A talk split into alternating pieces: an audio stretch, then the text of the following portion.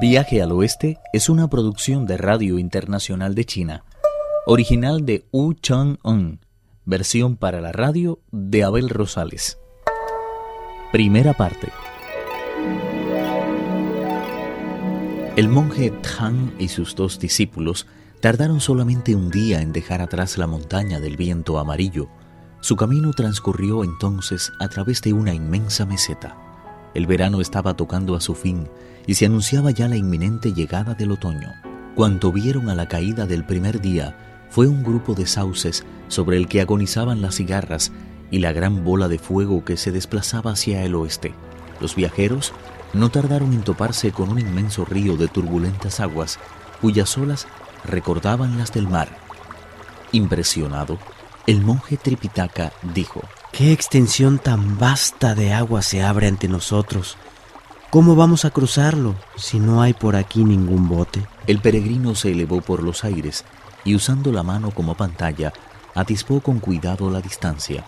Incluso él mismo se sintió desanimado por lo que vio y dijo, Es extremadamente difícil patear este río. No hablo ciertamente por mí, sino por usted, maestro. Como comprenderá, yo podría atravesarlo con una simple sacudida de cuerpo, pero para usted es prácticamente imposible llegar a la otra orilla. No me extraña. Ni siquiera puedo verla desde aquí. ¿Sabes qué anchura tiene? 800 millas aproximadamente. Suspirando con manifiesta preocupación, Tripitaka tiró de las riendas y vio que en la orilla había una placa de piedra.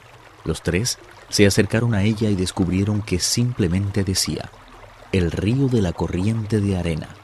Un poco más abajo, no obstante, se ampliaban tampar costatos con una caligrafía llamativamente inferior. El río de la corriente de arena, se afirmaba, posee una anchura de 800 millas y una profundidad de 3000. Sus aguas son tan voraces que ni una pluma de ganso puede mantenerse en ellas a flote. Mientras el maestro y sus discípulos leían tan curiosa inscripción, se agitaron de pronto las aguas del río y levantando olas tan altas como la montaña, surgió de su seno un monstruo de salvaje y horripilante apariencia. Su cabeza estaba totalmente cubierta de una desmelenada cabellera que recordaba a una hoguera. Sus redondos ojos poseían un brillo tal que parecían lámparas recién encendidas. Su rostro tenía una coloración azulada que a veces daba la impresión de ser negruzca o verde, para no parecer ni una cosa ni la otra al minuto siguiente. Su voz, finalmente, era la de un dragón y traía a la mente reminiscencias de tormenta o batir de tambores. Vestía una capa de color amarillo claro y llevaba anudada a la cintura una especie de falda hecha con juncos blancos. Un collar de nueve calaveras adornaba su pecho y cosa sorprendente, en sus manos sostenía un espléndido báculo de corte sacerdotal. Como un ciclón, la bestia se volvió hacia la orilla y se lanzó contra el monje Tang. Afortunadamente el peregrino le agarró por los hombros y de un salto le llevó a un lugar más elevado y seguro. Pachie, por su parte, dejó a un lado el equipaje y echando mano del tridente, descargó un golpe terrible sobre su adversario. El monstruo lo detuvo diestramente con su báculo, dando así comienzo a una espléndida batalla en las orillas mismas del río de arena. El tridente de Pachie recordaba a un dragón abriendo sus terribles arpas, mientras que el báculo del monstruo traía a la mente la inquebrantable fortaleza de un elefante.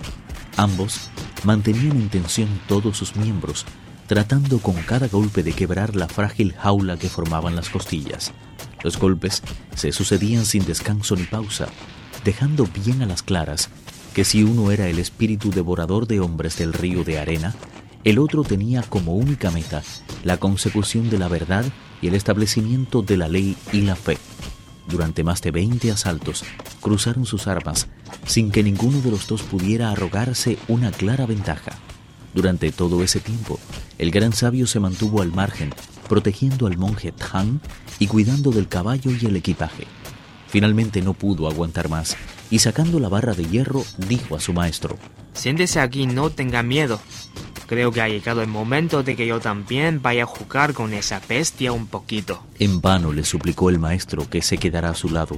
El peregrino se lanzó a la refriega de un salto, El monstruo y Pachie estaban enzarzados en la lucha.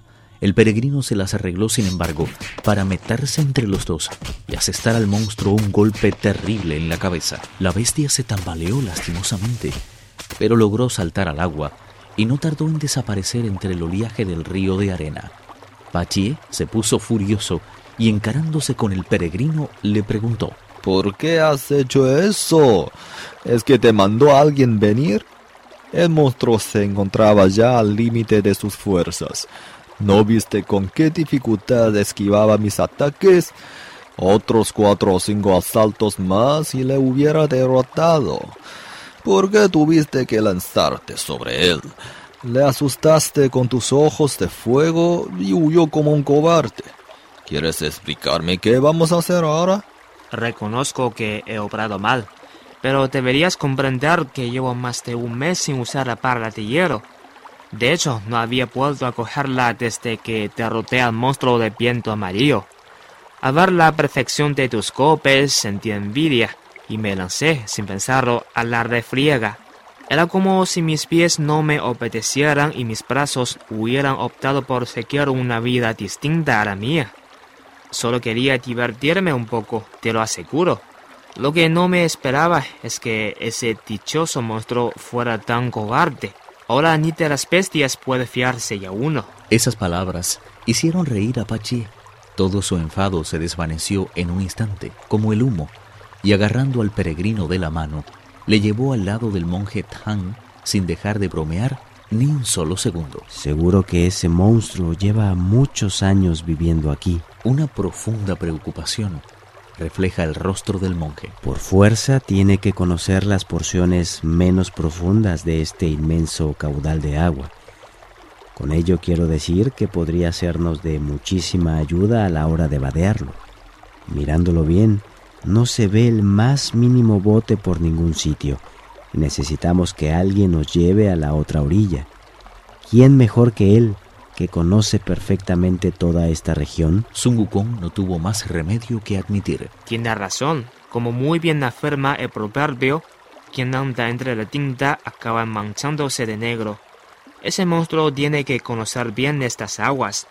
Cuando le casemos, le perdonaremos la vida, y así podrá llevarlo a la otra parte del río. Pachie exclamó de inmediato. ¿A qué estás esperando? Vete por él, mientras yo cuido de nuestro maestro. Tengo que reconocer que me he desenvuelto mucho mejor en tierra firme o en el aire que dentro del agua. Simplemente no es mi estilo guerrear en un medio tan tenso como ese. Cuando desempeñaba el cargo de mariscal de Río Celeste, llegué a adquirir un conocimiento bastante profundo de ese elemento. Pero me temo que el monstruo pueda contar ahí abajo con la ayuda de algún aliado poderoso. ¿Cómo voy a hacerle frente si me salen al encuentro sus siete u ocho parientes más cercanos? ¿Te imaginas lo que sería de mí si me atraparan? Si lo que quieres decir con tanta palabrería es que te gustaría meterte en el agua, por mí no hay ningún inconveniente. Es más, te sugeriría que le hicieras salir de su mundo y así podría ayudarte yo desde fuera. Excelente idea, allá voy. Viaje al oeste, uno de los cuatro grandes clásicos de la literatura china.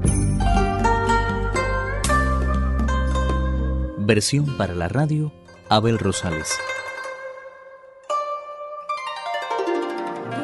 Actuaron en este capítulo Pedro Wang, Víctor Yu, Juan Carlos Zamora. Esta es una realización de Abel Rosales, quien les habla para Radio Internacional de China.